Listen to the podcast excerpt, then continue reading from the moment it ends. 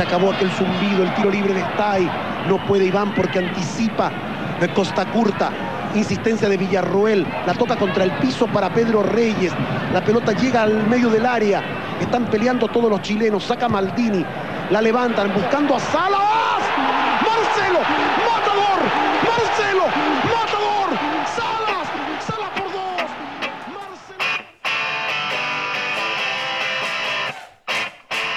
Hoy en Fútbol 2020 hablaremos con Sebastián Barrows, ex PF de Universidad de Chile y que hoy pertenece a Deportes Linares de la tercera categoría. Estaremos hablando también de las nuevas metodologías en el fútbol, de nuevas promesas como es el caso del hermano de Matías Fernández, Nazareno Fernández. Recordaremos el partido de Chile ante Italia en Francia 98 y mucho más. Bienvenidos al primer episodio de este podcast, Fútbol 2020.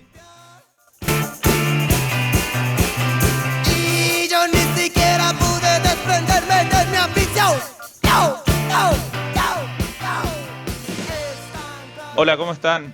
Estamos acá con Sebastián Burrows.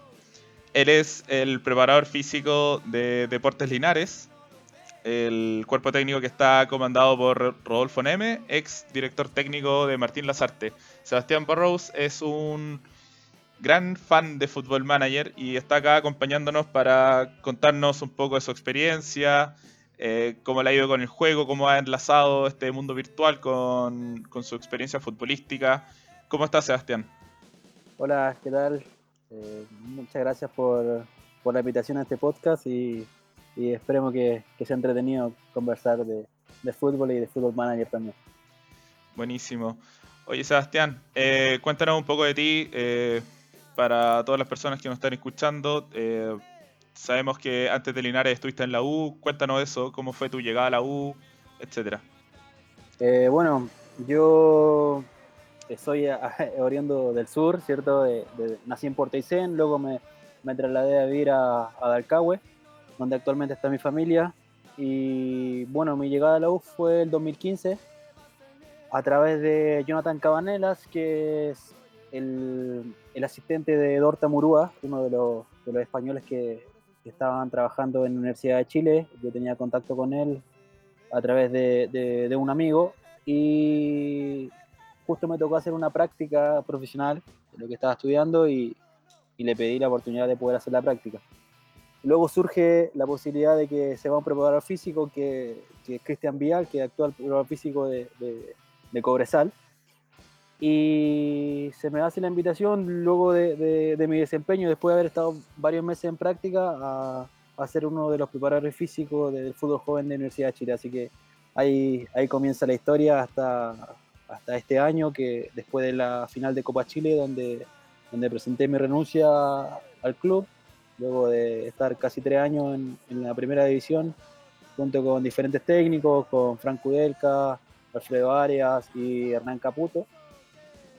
Y para tomar un nuevo, una, una nueva aventura, una nueva, nueva enseñanza, un nuevo aprendizaje en, en Deportes Linares, que es donde estoy actualmente. Vale, buenísimo. Antes de, meternos en Linares y la segunda profesional, eh, cuéntanos el. ah, Bueno, previo a toda tu renuncia, eh, tú que estudiaste, eh, ¿cómo, cómo te ha- has compatibilizado esto? Eh, cuéntanos qué tal fue eh, haber visto los trabajos de, de Murúa, que tenemos sabido que es un entrenador de clase mundial en lo que es formación de futbolistas jóvenes. Eh, sí, mira, yo estudié preparación física, luego estudié ciencia del deporte, eh, la cual ya estoy finalizando.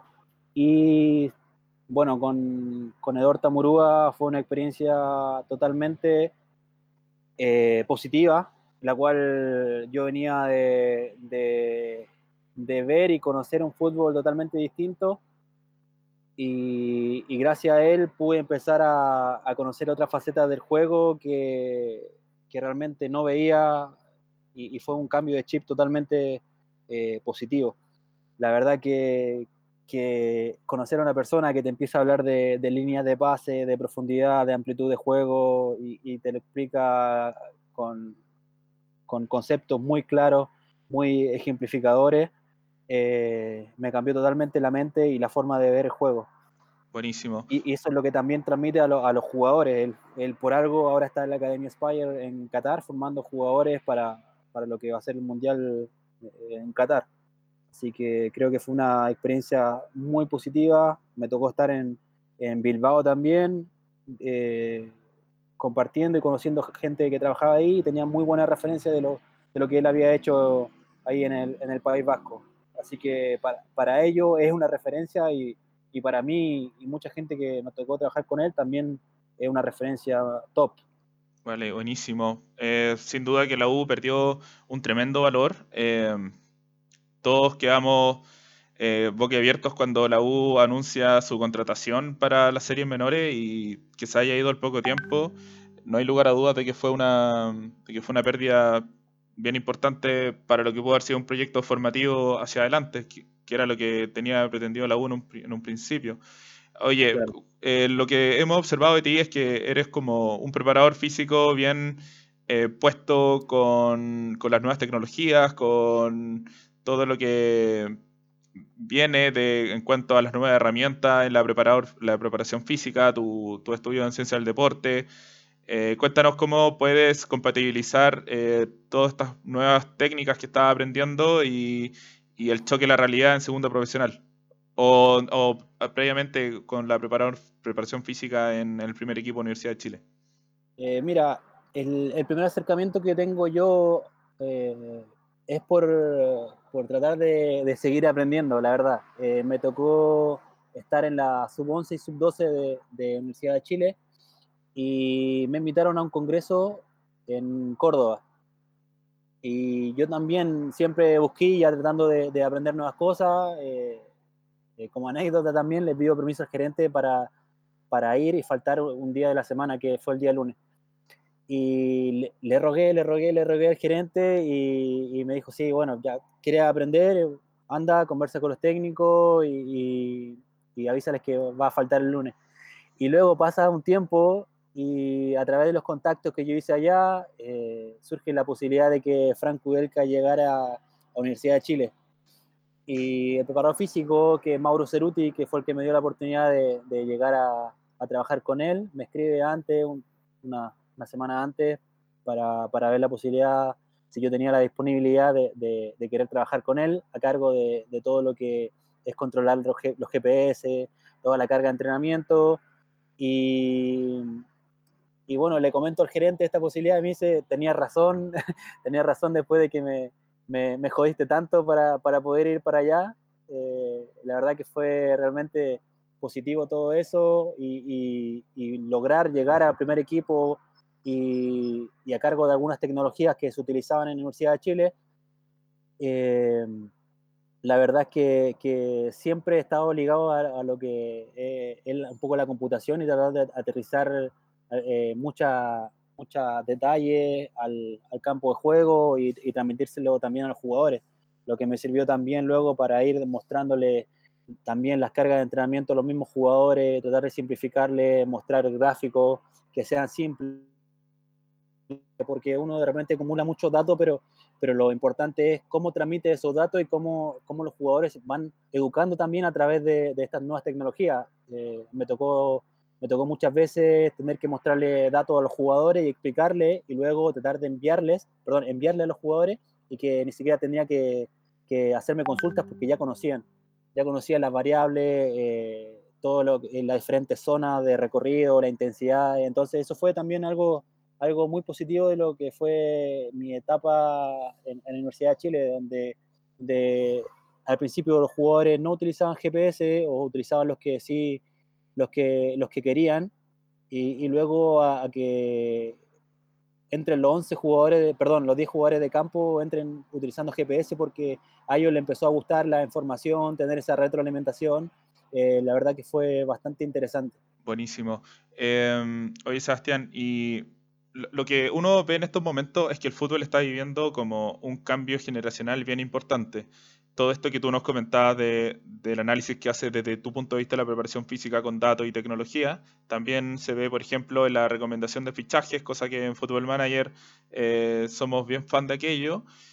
¿Cómo, has vivido tanto con, por ejemplo, dirigencia o personas que están en otra generación, con este choque eh, tecnológico en el cual tú eh, crees y estás bien convencido de que la tecnología puede ayudar a mejorar el rendimiento y finalmente acercarse un poco más a la victoria contra lo ya establecido y lo tradicional. Claro, mira, eh, la verdad es que tuve en varias reuniones donde nos pedían datos, pero, pero había que educar a la gente que estaba alrededor en el sentido de, de las variables que por qué se controla esto, que, que el GPS eh, no es un, un, un sapo de, de, de, lo que está haciendo el jugador o que no está haciendo, sino que el GPS en, en estos casos, eh, en los entrenamientos, los partidos, es, es para tener un, una, un, control de lo que se hace y de, también de lo que se puede llegar a hacer en algún momento del partido. Nos pasó mucho con, con los picos de velocidad, de velocidad máxima, que tratábamos de, de, realizar uno a la vez en la semana, los jugadores se fueron dando cuenta de que podían realizar esos picos de velocidad también en los partidos, eh, teniendo los espacios para poder hacerlo. Entonces, eh, hay, muchos jugadores que se fueron dando cuenta de que esto les podía ayudar en su rendimiento y, y lo tomaron de forma positiva. Por lo tanto, todo lo que sea ayuda para el jugador o que nosotros le podemos dar al club datos eh, estadística. Eh, nos pasó también con algunos jugadores que, que, envía, que se fueron, por ejemplo, Ángelo Arao en su momento, le enviamos un informe de, por las cargas de entrenamiento al Corinthians, eh, y así con bastantes jugadores que, que, se fueron de la U.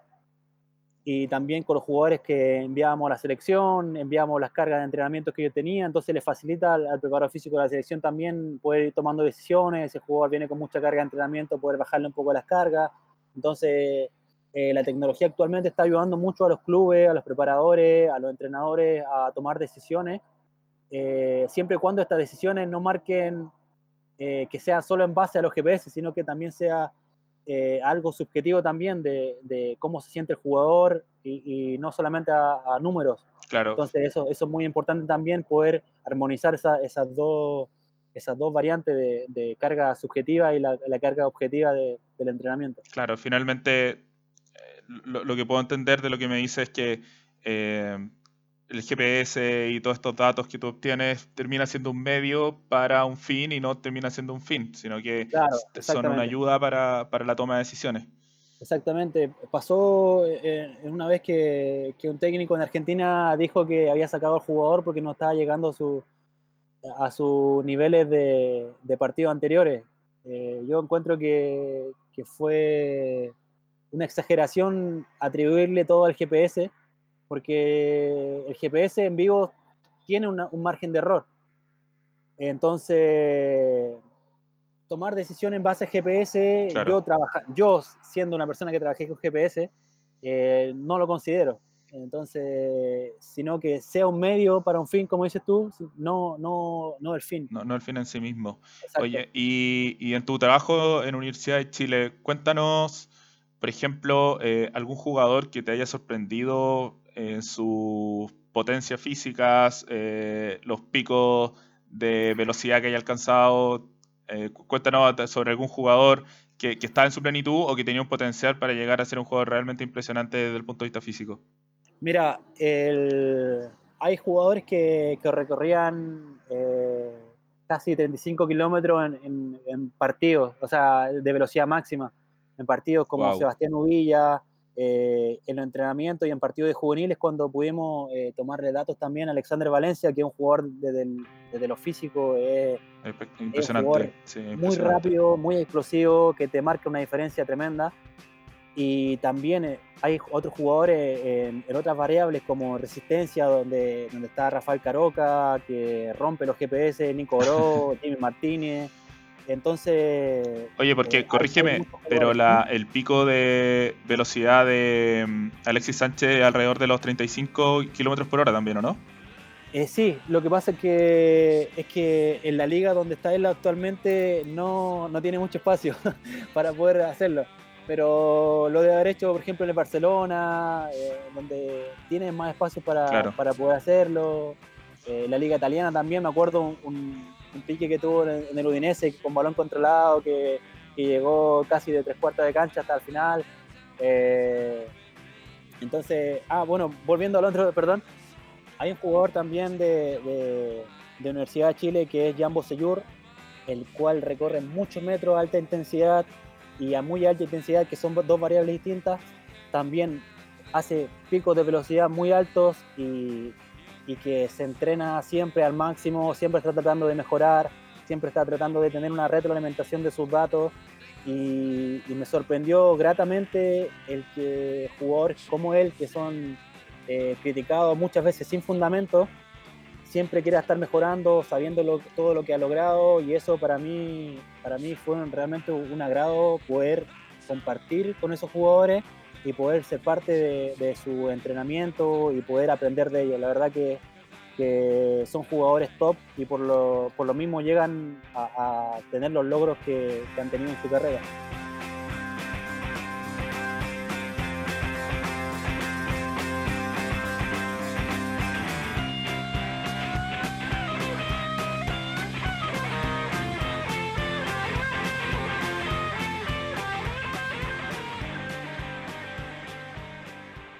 Buenísimo, porque nos estás contando de tú estás recién iniciando tu, tu, carrera en la preparación física en el fútbol profesional y a tu eh, corta experiencia en, en, Universidad de Chile ya te has codiado, ya has dirigido eh, desde la preparación física a jugadores de la talla de Jan Boseyur, seleccionados nacionales, campeones de América, eh, mundialistas, jugaron en Wigan, eh, me hablaste también de Ángel Arauz que ahora está en Corinthians, etcétera. Estamos, estamos hablando de lo que muchos preparadores físicos les gustaría llegar en el alguna vez en su carrera eso, tú lo conseguiste desde un inicio y eso habla muy bien de ti.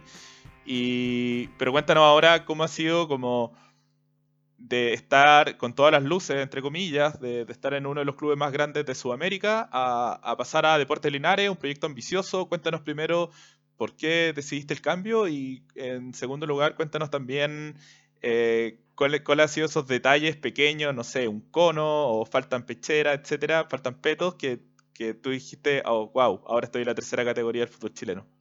Eh, mira, la verdad que, que, es un cambio muy fuerte. Eh, mucha gente no, yo creo que no tomaría la decisión que tomé yo y como tú dices, estar con jugadores que fueron campeones de América y yo en el primer entrenamiento, la verdad, cuando llegué a la Universidad de Chile estaba muy nervioso de pasar, de estar eh, celebrando los triunfos de la Copa América a compartir en el mismo gimnasio, en la misma cancha con David Pizarro, con Jambo Seyur, Gonzalo Jara, Mauricio Pinilla, Johnny Herrera y un sinfín de jugadores que, que uno muchas veces idolatraba.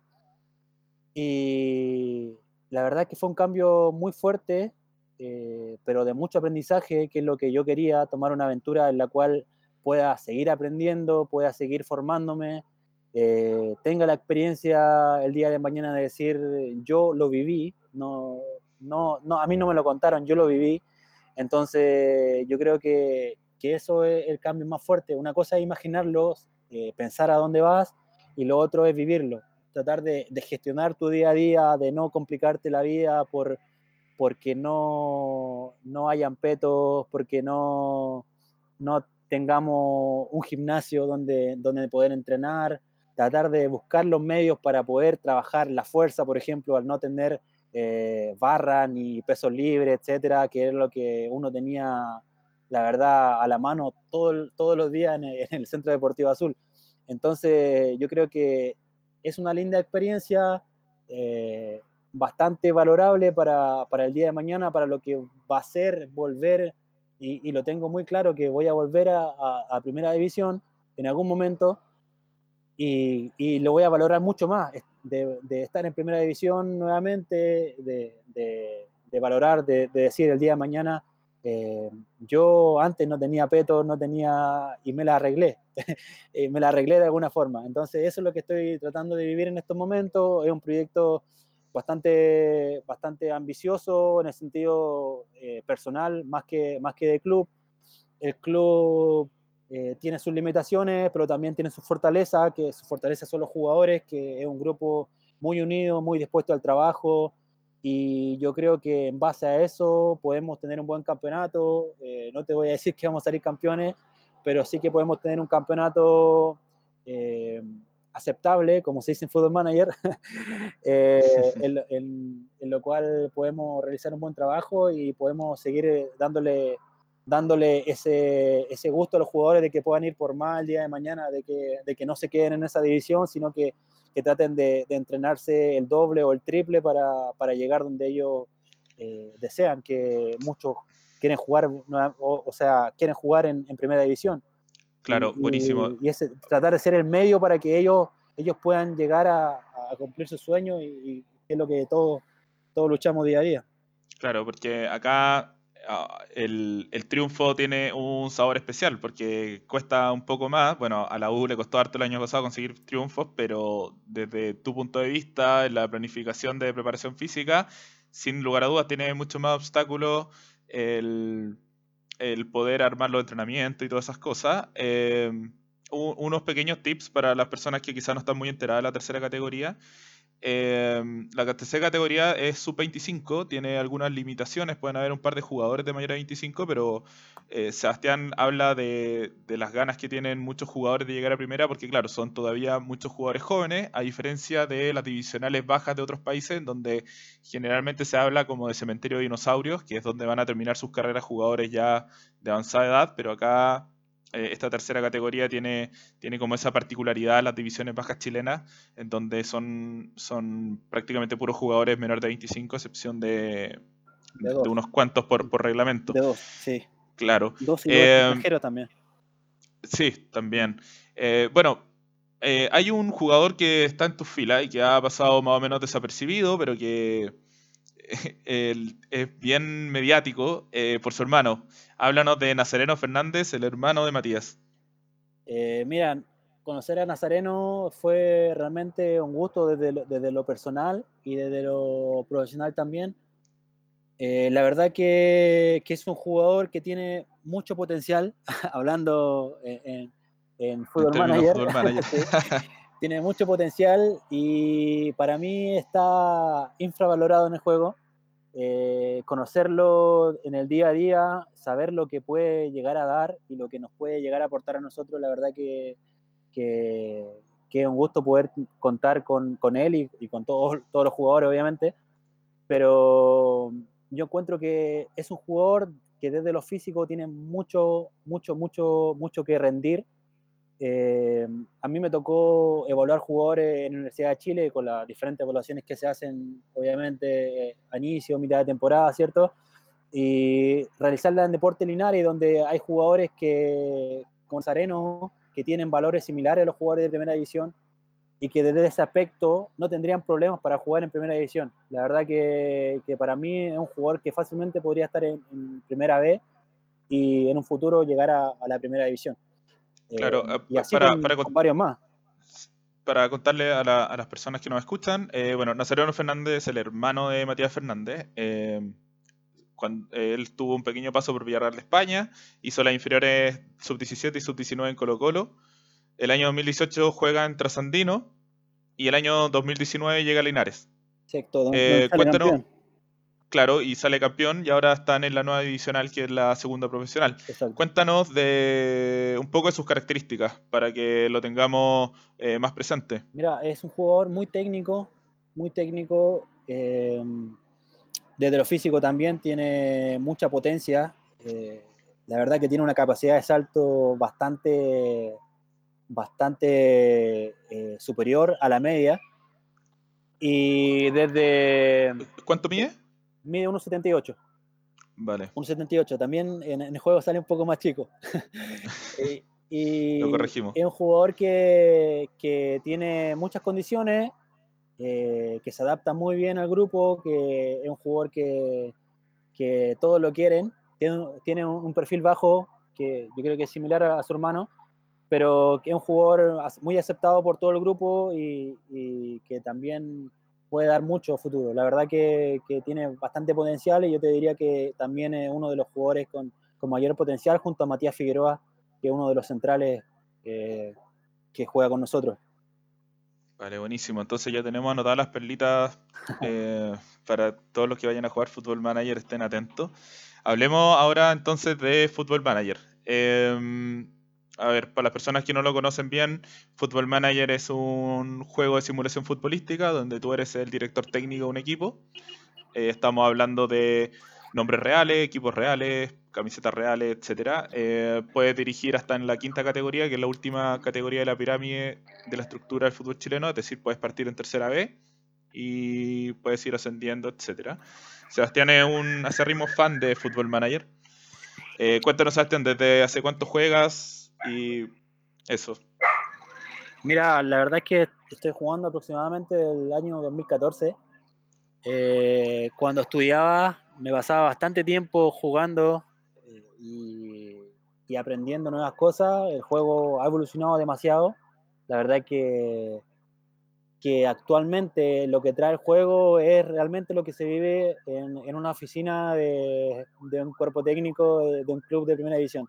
La verdad, el tema de planificar la semana, planificar los contenidos, eh, planificar la pretemporada, que, que, aparezcan jugadores que quieren hablar con, con el técnico. Eh, la verdad es que hay muchos detalles que son muy realistas y es lo que, lo que a uno lo va, lo va enviciando. ¿Y cómo, cómo, cómo, fue conocer el juego? Eh, me imagino que no tenía mucha fe, mucha esperanza. ¿Cómo, ¿Quién te lo recomendó? ¿Cómo llegaste al juego? ¿Y cómo fue cuando abriste la partida y dijiste, wow, acá están todos los jugadores de verdad? Mira, la, verdad es que, que llegué al juego por, por otros juegos eh, y, y, estos juegos que te salen así como eh, similares que te aparecen. Y dije, bueno, vamos a probarlo. Tenía bastante tiempo, eh, bastante tiempo libre en ese entonces. Y, y, me fue enganchando porque habían jugadores que yo conocía, que, con los cuales eh, había tratado en algún momento. Yo soy muy futbolero y también tuve un paso por divisiones inferiores también y, y veía jugadores con los cuales eh, jugué, habían jugadores que pedía préstamo, etcétera. Eh, el, el, mítico Ubaldo Núñez, que mucha gente lo pedía préstamo y siempre rendía, es uno de mis mejores amigos. Entonces así me fui enganchando el juego y fui viendo que año tras año iba evolucionando, que iban cambiando los jugadores, iba cambiando la valoración de los jugadores. Eh, entonces, eso fue lo que, lo que me fue enganchando al juego. Eh, hubieron un par de años en los cuales no tuve mucho tiempo para, para, jugar, pero sí a veces me metía y lo descargaba para, para poder acceder a la base de datos. Y en la cual también me fui me fui interiorizando para poder hacer una, eh, una respuesta para, para, algunas personas que de repente tenían alguna duda con algún jugador. Hay datos muy interesantes que, que se pueden ir llevando a la realidad.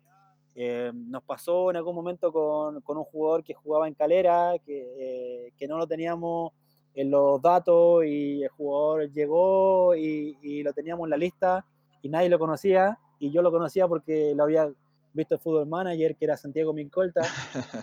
Entonces, cosas así, detalles que, que, te van dando y te van diciendo que este juego es real. es real, claro. es una, no, no, es un juego de simulación, es real. Entonces, Oye, eso es lo, que, lo importante del de juego. Sí, a ver, eh, tú que eres preparador físico. En Football Manager 2019 se introdujo por primera vez una total eh, rediseño de lo que eran los entrenamientos que todos los, en todas las versiones se criticaba bastante.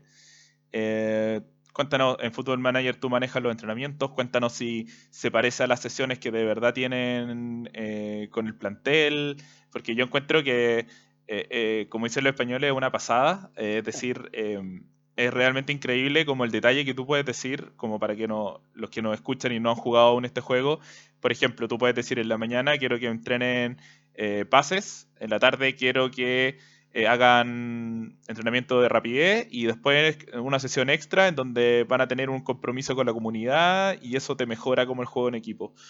Claro. Todas estas cosas que tú, por la, tú las puedes planificar, cuéntanos si, si se parece a la realidad, te sorprendió, eh, cuéntanos sobre ello. Mira, la, la, verdad es que se parece bastante a la realidad, eh, sobre todo los entrenamientos individuales, entrenamiento de control, de velocidad. Eh, hay jugadores, sobre todo cuando me tocó estar en la Universidad de Chile, que, que pedían mejorar en algún aspecto y hacíamos sesiones dobles. Eh, en las tardes venían a trabajar conmigo, eh, había jugadores que tenían otras necesidades y también trabajaban extra. Y es lo mismo, la verdad que, que es muy similar, eh, sobre todo en, en los entrenamientos individuales, que, que fácilmente Football Manager podía haber hecho los entrenamientos grupal, pero cuando pasó al nivel de entrenamiento individual dio un paso, la verdad que, que gigante también, porque creo que ahí hay, hay una clave muy interesante para los clubes, que es mejorar al jugador, mejorar su producto, porque el, el jugador pasa a ser un, un, un producto del club. Claro. Por lo tanto, el club, ¿qué, ¿qué, es lo que necesita? Volver a revalorizar ese jugador o valorizarlo mucho más para poder venderlo o poder exportarlo. Y el jugador traiga mucho más dinero a las arcas del club. Entonces, sí. yo creo que ahí Football Manager dio un paso gigante para, para acercarse a la realidad. Como, como hablas, se nota que eres un experimentado manager en, en, el juego, porque claro, así uno piensa cuando lleva tantos años jugando Football Manager, uno piensa en comprar barato y vender caro. Exacto. Oye, eh, cuéntanos qué tipo de director técnico eres en el juego eh, y cuéntanos también de alguna partida que, que te recuerdes que tú digas, wow, de esa típica partida que uno tiene y que le dan ganas de contársela a todo el mundo, pero nadie te entiende tu juego, entonces te la tienes que guardar para ti. Eh, mira, eh, a, mí me gusta el, el clásico 4-3-3 donde juegas con extremo, un centro delantero espigado, donde tenga, tenga bastantes funciones y, y, tener en la banca jugadores que, que, te vayan cumpliendo esa misma función o te den otra alternativa donde de repente el partido se pone se pone difícil y tienes que, que, jugar de forma más ofensiva o sobrecargar en los últimos minutos. O sea, Mauricio Pinilla iba fijo de nuevo en tu equipo. Exacto, la Ribey. Ah, yeah. y, y, en base a eso también tuve una partida que, que, fue con Deportes Temuco en su momento. La verdad es que fue cerca del año 2015, donde utilizaba mucho a Patricio Chobot, que, sí, que es un jugador que, que, pasó por Deportes Puerto Montt, que también eh, estuvo en Cobreloa jugando final contra la Universidad de Chile en su momento. Y él en, en, el juego tenía una valoración bastante interesante y bastante goleadora. Y era un jugador que siempre salvaba los partidos. Eh, y, y, ahí hice una, un buena, una buena campaña, como se, se, puede, se puede decir. Eh, llegando a Copa Libertadores con Deportes Temuco. Eh, siempre he tratado de jugar con, con equipos de la B o, o equipos que están fuera un poco de, de las luces de Santiago, como, como Iquique, como eh, Huachipato, donde siempre hay jugadores interesantes con los cuales uno puede conocer y, y poder ir, ir aparte de, de, de, jugar, de entretenerse, ir aprendiendo de, de, esos jugadores, de sus características, porque son jugadores que el día de mañana son los con los cuales puedes enfrentarte o, o puedes trabajar con ellos. Entonces, esa, eso es lo, interesante y lo que a mí me lleva a, jugar el, el, juego. Sí, ese punto que, toca es bien interesante porque en tu caso que estás eh, de lleno inserto en el, en el mundo fútbol, eh, a ti sí te puede tocar enfrentarte el día de mañana a un jugador que ya conocías por Football Manager y que, no sé, en, en estos momentos que está en tercera categoría, quizá eh, no sea tan conocido, pero tú ya, ya tenías algún tipo de chequeo sobre él. Eso, eso es, es, bien interesante. Claro, y de hecho ahora estaba esperando con ansia la, la última actualización, donde aparecen lo, los clubes de segunda división y también he estado un poco más, interiorizado en eso, haciendo la lista de los jugadores de los cuales podemos enfrentarnos, los jugadores clave de los otros equipos. Eh, esta es una división en la cual no tiene muchas, eh, muchas luces, mucha prensa, pero y tampoco hay mucha transmisión de televisión que es diferente cuando uno está en, en, primera división, donde, donde te transmiten todos los partidos de los rivales. Entonces claro. hay que buscar las formas para ir conociendo los rivales. Eh, te puedo asegurar que, que conociendo los rivales no vas a ganar el partido, pero, pero sí te acerca un poco más a tener muchos detalles más controlados. Entonces eso es importante de tener la, la base de datos que nos entrega Football Manager y el excelente trabajo que realizan los los, los, los captadores de, de, Football Manager en, en, este momento en Chile? Eh, estamos viviendo tiempos excepcionales, eh, una crisis sanitaria eh, que por lo menos nosotros no habíamos vivido nunca, solamente lo habíamos leído en libros de historia, en Wikipedia. ¿Cómo has vivido la cuarentena? Tú estabas iniciando un trabajo en Linares. Cuéntanos cómo ha sido to todo ese proceso, tanto en lo profesional como en lo personal también. Mira, la verdad que lo personal ha sido un proceso de aprendizaje, de, eh, siempre trato de tomarlo así, eh, de una experiencia nueva en la cual hay que tratar de, mantener el contacto con los jugadores. Eh, la verdad que en principio, eh, no te voy a mentir, fue un poco frustrante porque estábamos a cinco días de, de debutar en el campeonato. Así que la verdad que se te viene toda la planificación abajo, pero hay que tratar de, de buscar el lado positivo y siempre he tratado de, de, buscar el lado positivo de las cosas. Por lo tanto, encontramos la forma de, de poder enviar las planificaciones para los jugadores, de que sigan entrenando, tratar de, de tener el máximo contacto con ellos para, para, poder atender a sus necesidades. Entonces lo hemos ido llevando de esa forma y, y en lo personal también eh, tratando de, de, no salir a la calle, salgo media hora todos los días a, pasear al perro y a tratar de caminar un poco y también hacer, haciendo bastante ejercicio dentro de casa, de, de tratar de, de, aprovechar de todas las formaciones y, que hay de preparación física en este momento, porque hay un, una, un, una gran cantidad de, de, formaciones online en este momento y gratuitas por las cuales todos los días se está aprendiendo algo nuevo. Entonces, dedicándole una hora, dos horas al día a seguir eh, en la formación personal y académica es, es bastante importante. Entonces, tratar de vale. llevarlo de, de, esa forma. Oye, y para los que no somos preparadores físicos ni hemos eh, estudiado preparación física, si nos pudieras decir como en términos generales ¿Cuál es como tu área específica en la que estás aprendiendo harto o estás indagando y, y que crees que, que, va a apuntar por ahí? Mira, lo que yo trato es de ir tomando muchas cosas eh, en temas de recuperación, en temas de carga de entrenamiento, en temas de fuerza, en temas de resistencia. Entonces, tratar de todo eso ir haciendo una propia metodología. De hecho, la estoy eh, llevando en un, en un, PowerPoint en la cual voy anotando ideas y, y luego eh, vas viendo que todos los días, todos los días, todo, la verdad es que realmente todos los días salen cosas nuevas y tratar de formándome de esa forma y tratar de tener un estilo propio como preparador físico. Para mí Buenísimo. la preparación física y también eh, el profe Bonini, que es uno de los grandes referentes que, que tuvo nuestro país, la preparación física eh, de Argentina, él hablaba mucho de, de, lo, de la persona que, que, teniendo una cercanía al jugador, tú le puedes exigir al jugador y le das un plus adicional. Entonces, de ese lado también es importante formarte como, como persona, no solamente estar leyendo los libros, sino que de, de realizar buenas acciones, de ser buena persona, de, de ser empático con lo que está sintiendo las otras personas. Entonces, eso realmente también es muy importante y a veces se deja un poco de lado y yo siento que hay que darle la importancia que se merece porque el jugador sigue siendo una persona, no, no es jugador que, el que está eh, todos los días expuesto eh, o el fin de semana ante 40.000 personas, sino que el jugador tiene los mismos problemas que puede tener uno en la casa, puede tener problemas con los hijos, se le enferma el hijo, eh, hay muchas cosas que, hay que tratar de llevando como, como persona y ser empático. Se acabó aquel zumbido, el tiro libre de Stay. No puede Iván porque anticipa de Costa Curta. Insistencia de Villarroel. La toca contra el piso para Pedro Reyes. La pelota llega al medio del área. Están peleando todos los chilenos. Saca Maldini. La levantan buscando a Salas. Marcelo. Matador. Marcelo. Matador. Salas. Salas por dos. Marcelo Salas no perdona. Se subió al cielo. Era una mágica escalera le ganó a los grandotas italianos y mete el cabezazo abajo, a un rincón, a la derecha, donde no puede llegar Paliuca.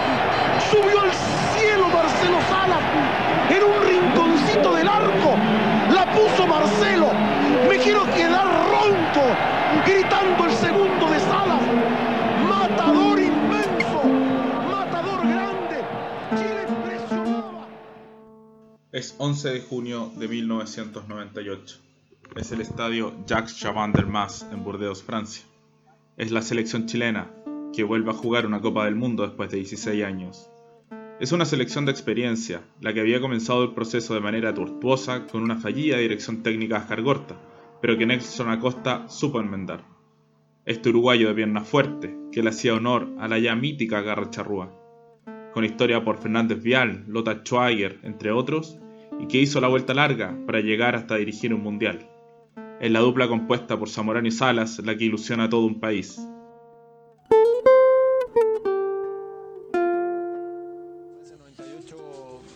Yo creo que es la culminación eh, de una búsqueda eh, interna que tenemos todos los futbolistas de poder jugar un mundial de fútbol. Yo creo que es lo más grande que uno puede, puede lograr, llegar a jugar un mundial.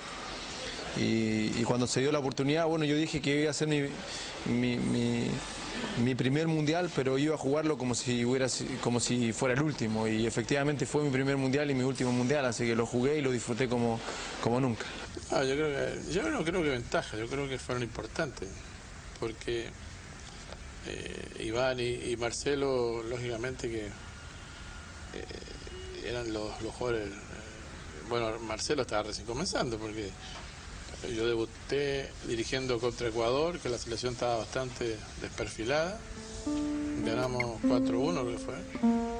Y ahí fue como que se destapó Marcelo, fue el mejor jugador que hizo. Y después. En aquellos años, la selección italiana era un deleite. La Azzurra tenía un grupo exquisito de jugadores, desde su portero Pagliuca hasta Cristian Vieri. La magia de este equipo la ponía Roberto Baggio, el mismo que cuatro años antes había errado el penal decisivo en la pasada Copa del Mundo y que le permitió a Brasil coronarse campeón.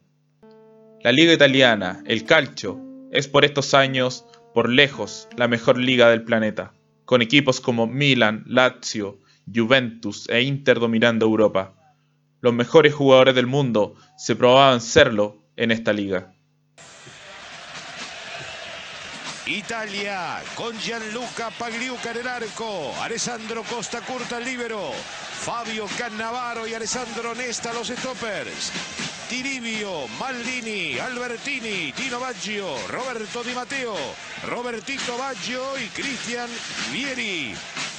Por Chile, Nelson Tapia en el arco, libero Ronald Fuentes, los stoppers, Pedro Reyes y Javier Vargas. Laterales, volantes, Moisés Villarroel y Ricardo Rojas. Mediocampistas, Clarence Acuña, Nelson Parragués. Fabián Estay, Van Van Zamorano y el chileno José Marcelo Salas. Árbitro del partido.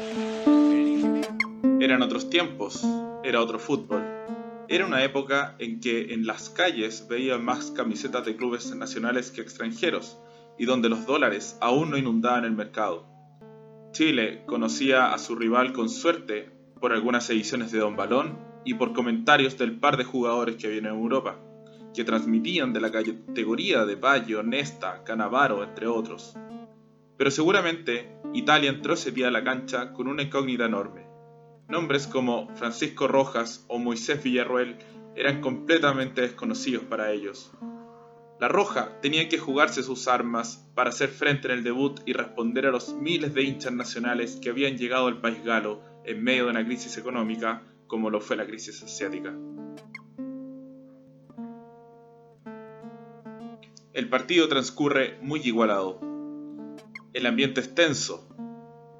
Las tribunas están llenas y el ambiente es electrificante. Italia se ve sorprendido por el alto vuelo que alcanza la selección nacional. Los carrileros Rojas y Villarruel son inagotables auxiliando tanto ofensiva como defensivamente. Ahí está Margas, muy rápido, frente a la lentitud de Vieri, quien se encontró con la pelota cuando se paraba. El arranque de Demetrio Albertini. Por la derecha presiona Italia con Dilivio. Pero Margas la revienta. A picar Iván. Iván contra Nesta. Va ganando Nesta. Ahora Iván es el que gana en definitiva. Siempre Iván. Iván con Salas. Salas para... eh, Villarroel y un globito, como que confundió a los chilenos. Ahí va, vino Roberto Baggio con Vieri, el contragolpe. Y en el contragolpe Italia mata, desubicada la defensa italiana. Roberto Baggio con Vieri y Vieri hace el gol. No perdonen el contragolpe, no la habían tocado casi los italianos. Y Roberto Baggio le dieron un metro de ventaja cuando había cierto desacomodo defensivo de los tres del fondo. Y Vieri mató. Vieri para Italia 1, Chile 0. Asistencia de Roberto Baggio. Vieri en el gol de los italianos. toda la, la potencia, toda la verticalidad en la salida italiana. Chile controlaba muy claramente La victoria salida moral, de- la que inexorablemente ha ido siempre de la mano de nuestra selección. Es lo que en el mejor momento histórico de nuestra roja volvió para nuevamente decir presente con el palo de Pinilla. Es el lema jugamos como nunca y perdimos como siempre, el que ya a estas alturas puede estar dentro del himno patrio. Italia con tres toques batió a Nelson Tapia y estaba todo cuesta arriba, jugando en otro continente, un gol abajo y ante los subcampeones del mundo.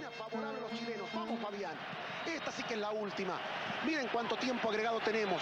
Dos minutos y medio. Maldini se muerde las uñas. Y ahí va Fabián Stay. Tienen que subir todos. Sube Pedro Reyes. Sube Javier Margas. Fabián Stay para el tiro libre. Paliuca concentradísimo bajo los tres palos. Empuja a Marcelo Salas. Ya jugó Stay. Ahí llega Cuña. La tiene Marcelo Salas y el gol. El gol para Chile.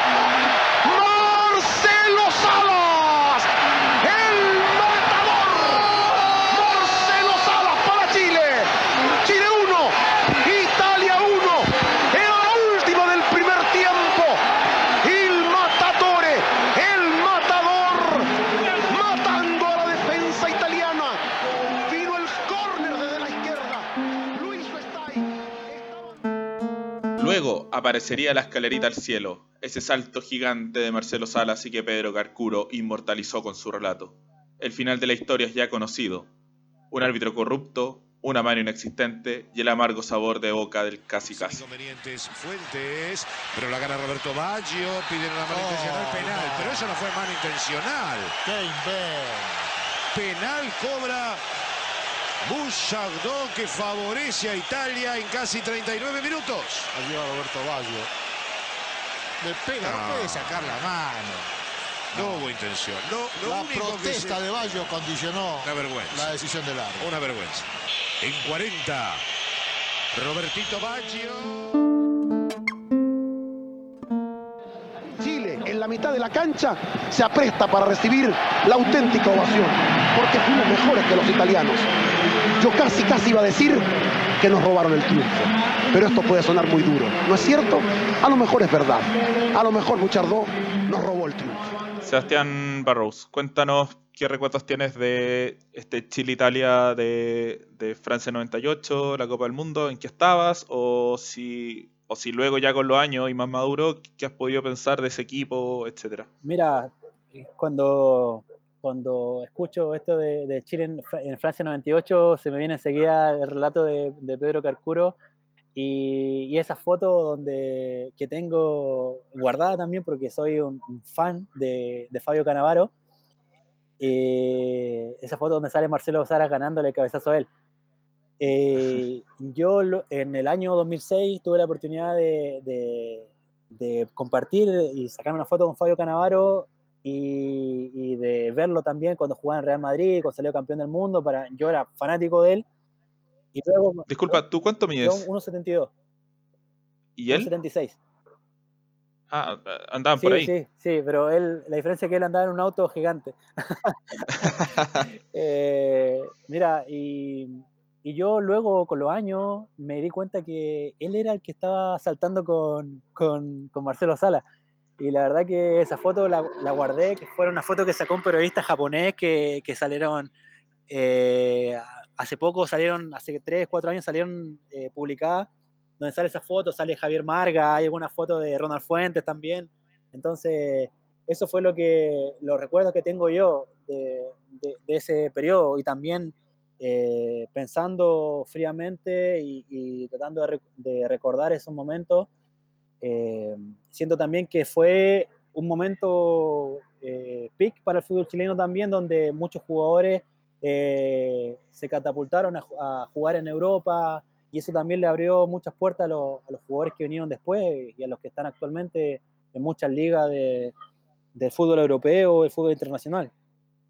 Claro, haciendo un repaso rápido, tenemos que luego de, de ese el- del Francia en 1998, es como el año culmine, como decías tú, de, de un momento de, del torneo chileno muy bueno, ganando la Libertadores del 91, la Católica fin- finalista del Libertadores del 93, eh, Universidad de Chile eliminada injustamente contra River Plate en la, la Libertadores del 94, en la semifinal, eh, Colo Colo llegando después a semifinales el 96-97. Eh, y luego viene, claro, viene una explosión de jugadores que se van hacia afuera. Eh, Alex von Schwedler, Jaime González, eh, Escalona. tenemos, bueno, Rafael Olarra, Pablo Contreras, Jaime Valdés, Luis Jiménez, etcétera. Muchísimos jugadores que emigran. sin duda que, marcó un clic y, quizás no es casualidad que después la, a la siguiente eliminatoria no haya ido tan mal. Sí, la verdad que, que eh, fue, fue un periodo, yo creo que no tiene mucha, mucha respuesta ese periodo, donde no clasificamos al Mundial de Corea-Japón, eh, a Alemania, eh, pero después nuevamente viene, viene un técnico que cambió el chip realmente a, a muchos jugadores y, y, la verdad que, que pude compartir con algunos jugadores que fueron parte de ese proceso y, y lo que hablan de Bielsa es realmente notable. He podido leer algunos libros de él, de su forma de trabajo y creo que, que nada va a poder comparar el cambio que hizo Marcelo Bielsa al futbolista chileno y al fútbol chileno. El, el empuje que le dio a, que el fútbol chileno se pueda revalorizar eh, fue muy importante y que esos mismos jugadores que fueron parte de ese proceso pudieron tener una carrera en Europa, eh, tener tener la, solidez para, luego tener esa, esas Copas de América que la vamos a recordar por siempre. Te voy a pedir ahora una recomendación final para pasar estos días de cuarentena. Eh, no sé, un libro, una película, una serie. Yo recomendaría Football Manager, pero es más que obvio recomendarlo. Así que voy a partir con eh, recomendando Sunderland hasta la muerte, que está disponible en Netflix. Es una docu-serie que lanzó eh, hace poco su segunda temporada. Nos cuenta la historia de un equipo histórico de, Inglaterra, de la Premier League, que uno tiene recuerdos desde chico de que este equipo siempre estuvo en la Premier League y en la primera temporada Netflix le hace un documental porque este gigante inglés se va a Championship, a la segunda categoría, y quieren grabar cómo va a ser el retorno, porque seguramente van a retornar de, de inmediato a la cima inglesa, pero muchas cosas pasan en el camino y ahora hay una segunda temporada. Es, la segunda temporada es brillante. La historia en sí del equipo es para un guion digno de un Oscar. A mí me, encanta la, la, fotografía. Me encuentro que mm, lo, que acentúan en cierta historia eh, queda muy bien y, y hace todo que sea una serie muy entretenida. Eh, te escuchamos. ¿Alguna recomendación? Mira, tengo, tengo dos. Eh, una es la miniserie que se llama Así nos ven, que está en Netflix, eh, sobre un caso que sucedió en Estados Unidos, de una justicia tremenda. Así que esa la recomiendo, son cuatro capítulos, muy buena, muy buena, muy interesante y te deja pensando en muchas cosas, en cómo, cómo la gente actúa injustamente. Y el otro, que es un poco más llevado al fútbol, por así decirlo, que es eh, Fútbol Incierto, que es de Miguel Chamorro, que es un preparador físico español del Fuenlabrada, que es un equipo eh, que subió de la tercera división a la, a la, segunda, a la liga Smartbank, que yo creo que más de algún fútbol manager, eh, algún jugador lo, lo, ha tenido ahí al, al Fuenlabrada. por cierto, un equipo que está haciendo una muy buena campaña y, y le ha ido muy bien. Eh, es un libro donde te interroga muchas cosas que, que, suceden en el fútbol, te hace, te hace pensar en la imprevisibilidad que tienen muchas muchas situaciones en el fútbol, en el juego, en los comportamientos de los jugadores, así que yo creo que es una muy buena recomendación, eh, lo pueden encontrar en fútbol libro, perdón, en librofútbol.com en Argentina. Eh, o, Buenísimo, ¿Cómo, ¿cómo se llama el libro? Fútbol Incierto. Buenísima. no estaba muy, muy Ya, pues Sebastián, eh, nuevamente agradecerte. Fue eh, una conversación muy entretenida. Eh, te esperamos el mayor de los éxitos con Deportes Linares en esta temporada. Si es que hay temporada, pero te deseamos el mayor de los éxitos y estamos hablando, ¿vale? Un abrazo. muchas gracias. Muchas gracias. Nos vemos.